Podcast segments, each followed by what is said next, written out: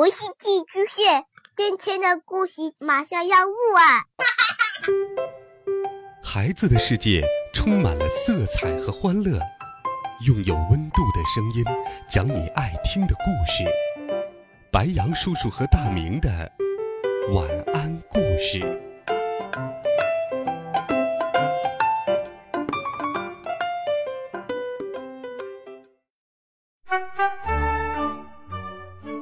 小朋友们、同学们，大家好，欢迎收听白羊叔叔讲故事。今天，白羊叔叔继续给你准备了好听的少年科幻故事，一起来听第二十二集。汪汪汪！上学路上，我听见狗叫，但回头一看，竟然是个中年男子，他一边叫。一边像狗一样吐舌头、扭屁股，虽然他羞愧的满脸通红，但是却无法控制自己的行为。天哪，他不会是得了狂犬病吧？哦哦哦！没走两步，又听见鸡叫，再一看，是个年轻女子，一边走一边学公鸡打鸣。我的天哪！难道还有狂鸡病患者吗？喵喵！又碰见一个老人坐在地上学猫叫。除此以外，我还碰见一些人，他们有的像螃蟹一样横着走路，有的学蛤蟆一蹦一跳的往前跳。我奇怪的问：“爸爸，他们这是怎么了？”爸爸说：“哎。”他们得了借用时间综合征，什么意思？这些人因为买不起时间，就用时间魔表从动物身上汲取时间。根据我的研究，借用了什么动物的时间，就会拥有什么动物的习性。比如，从狗那里借时间，就会学狗叫；从公鸡那里借时间，就会打鸣。从螃蟹那里借时间，走路是横着走的。一旦染上动物的习性，想借也不好借喽。好可怕！不过，这些人也真是的，亏他们想得出来，竟然从动物身上借时间，这是不是也叫利令智昏呢？到校后，我发现老师们讲课的速度非常快。快的，我只看得见他们的嘴巴在动，却听不清楚声音。老师们也用上了时间魔表，把一天的课量压到了一节课里面。其他同学也用上了时间魔表，因此听得见老师讲的内容，并能从容消化。最苦的是我，没有使用时间魔表，落下的课业越来越多。放学后。老师又给我们布置了过去要一个星期才能完成的作业，这对于别人当然没问题，但对于我却是不可能完成的任务。唉，现在上学对于我来说比坐牢还难受。又是一天早晨，上学路上，出小区时，我差点和一个迎面而来的老头撞上，幸好我闪得快。那老头穿着昂贵的西装，但却失魂落魄的。他见着我，马上拉着我的手，打开了话匣子。小杨啊，我真后悔用时间换金钱。你瞧瞧我现在，虽然有车有房，还有花不完的钱，但是我却没几天好活了。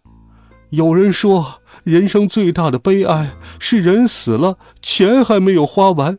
我这一生是个巨大的悲剧呀！我愣了一下，问道：“老爷爷，你认识我？”我们小区不大，所有老人我都认识，但他看起来却很面生。老头苦笑了一下，说道：“我当然认识你，我在这个小区住了几十年，看着你长大。我是李三呐。”我仔细端详，发现他的眉眼跟李三很像。不过正值壮年的光头李三，现在变得满脸皱纹、老态龙钟了。我惊呼道：“李三叔叔，你怎么变成这样了？”李三叹了口气说：“唉，都怪我财迷心窍啊！我前些天用十年的时间换了一百万，却仍不满足。昨天又用三十年换了三百万，于是我就变成这个样子了。”我有点同情他，给他出主意：“那还不简单？您再用钱换时间，跟他们换回来不就得了？”李三摇摇头说：“哎，我也想这样啊，可是时间银行黑得很呢。我把时间卖给他们是十年一百万，可是我要把时间从他们那儿买回来，却涨了十倍，十年要一千万。我卖掉了四十年，赚了四百万，但是我要把这四十年买回来，却要花四千万。”我哪有那么多钱呢？我好后悔呀！我后悔的肠子都青了呀！呵呵呵呵。说着说着，他坐到地上，像小孩子一样嚎啕大哭起来。我虽然很同情他，但是却一点办法都没有。于是，我悄悄的离开他，向学校走去。经过时间银行时。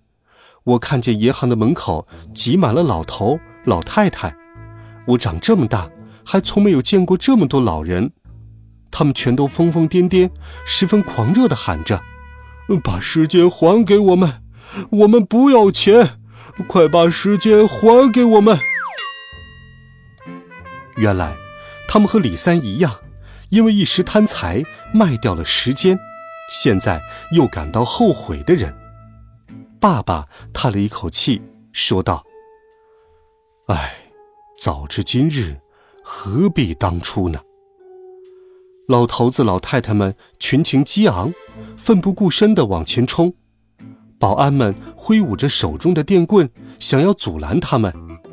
不知道是谁先动了手，就听到一个老太太高声喊道：“他们抢走了我们的时间，还打人！呃，跟他们拼了！”我吓得往后退了好几步，这叫什么？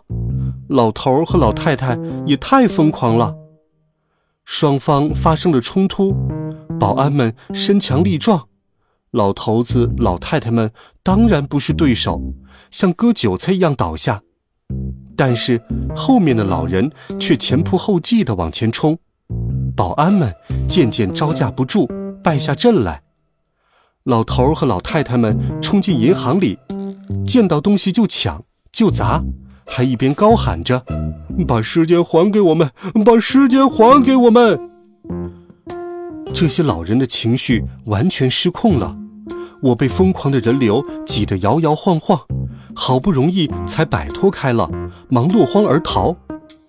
后来我从电视里知道，一直等到警察赶来了。这场骚乱才得以平定。到学校后，我发现班上多了好多老头老太太，我觉得很奇怪。以前也有老人送孩子到学校来上学，不过他们一般只送到门口，没见过到教室来坐着不走的。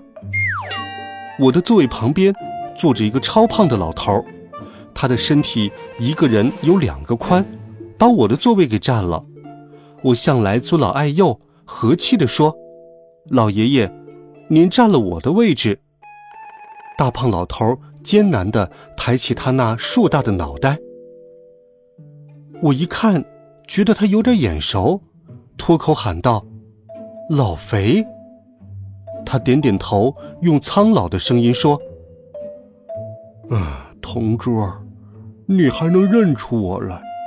我真是太感动了！天哪，真的是他！老肥，你怎么变老了？老肥摘下手中的时间魔表，狠狠地摔到了地上，说道：“都怪这玩意儿！哈，要是让我知道时间魔表谁发明的，我非杀到他们家不可。我吓了一大跳，心想：天哪！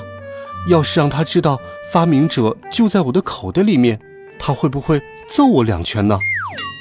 爸爸愤愤不平地说：“哼，明明是他拿时间换钱，竟然怪到我头上来了。”我惊讶地问：“老肥，你们家又不缺钱，干嘛把时间给卖了？”老肥奇怪地看了我一眼：“谁说我把时间给卖了？我只是借了点时间玩游戏。”可是谁知道？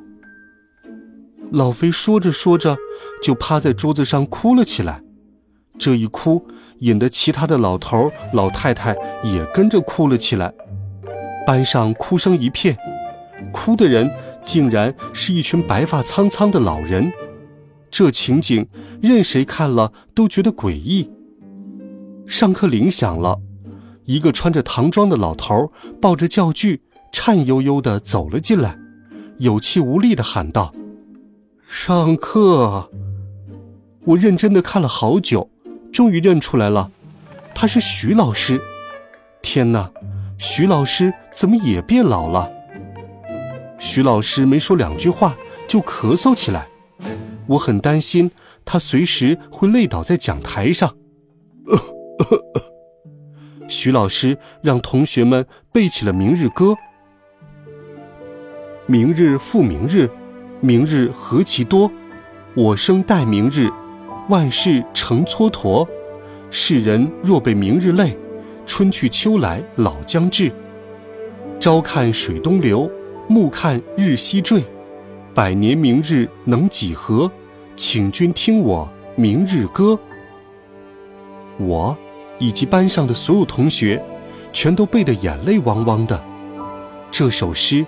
我们以前背过，但是我们从来没有像今天这样，觉得它具有如此深刻的寓意，令人刻骨铭心。好了，孩子们，这一集好听的故事，白杨叔叔就给你讲到这里。温暖讲述，为爱发声，我们明天见，晚安，好梦。